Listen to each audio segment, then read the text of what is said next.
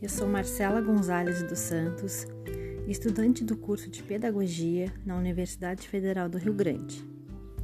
Esse podcast foi elaborado para avaliação final na disciplina de Atividades de Iniciação à Docência 1.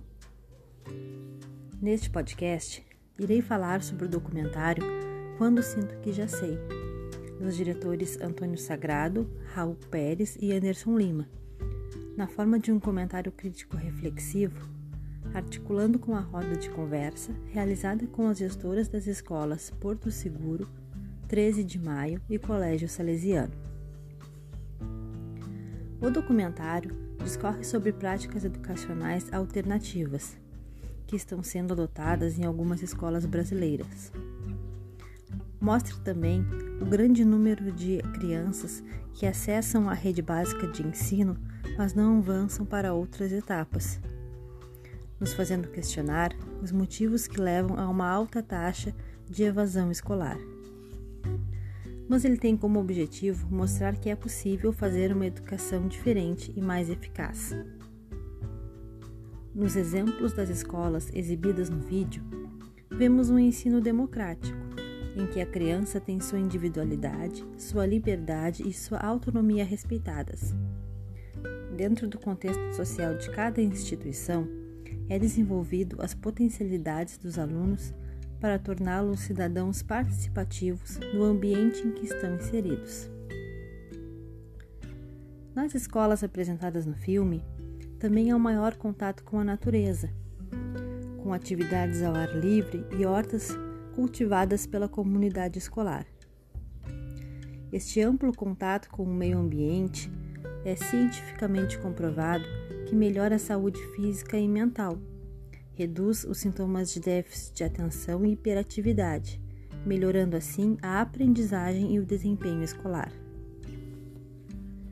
Convém lembrar que a estrutura física e curricular da escola tradicional limita o desenvolvimento do estudante, porque ela poda a particularidade e a criatividade de cada um e isso diminui seu interesse e gosto por aprender.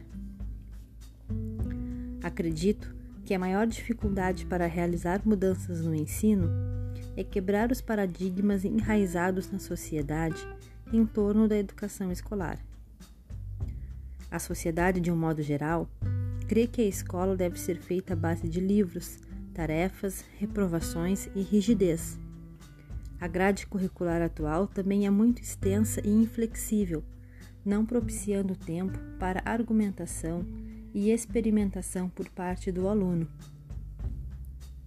O preparo e a iniciativa dos docentes é muito importante. A autonomia para personalizar o ensino pedagógico é assegurado pelo artigo 15 da Lei de Diretrizes e Bases. Na roda de conversa que tivemos com as professoras, pude observar que as profissionais trabalham em dois ou três turnos, comumente alternando trabalhos entre as escolas públicas e privadas. Isso acarreta uma sobrecarga que por vezes desmotiva o professor, que mesmo sem querer entra no modo automático de ministrar a aula. Aí constato que a questão salarial é extremamente defasada no Brasil é muitas vezes um impedimento para que o docente tenha mais tempo e recursos para utilizar na sua formação. Na discussão das gestoras, nota-se também que a escola particular tem mais meios e consegue investir melhor em projetos que visam o protagonismo infantil e conteúdos pedagógicos extracurriculares que despertam o interesse das crianças, como musicalização e robótica.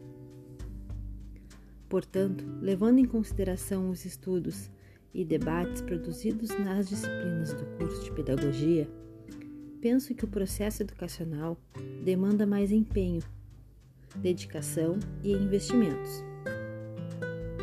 É preciso investir no protagonismo do aluno, desenvolver suas habilidades socioemocionais, capacitar e valorizar o papel do professor e ainda fortalecer o elo entre a escola, família e estudante.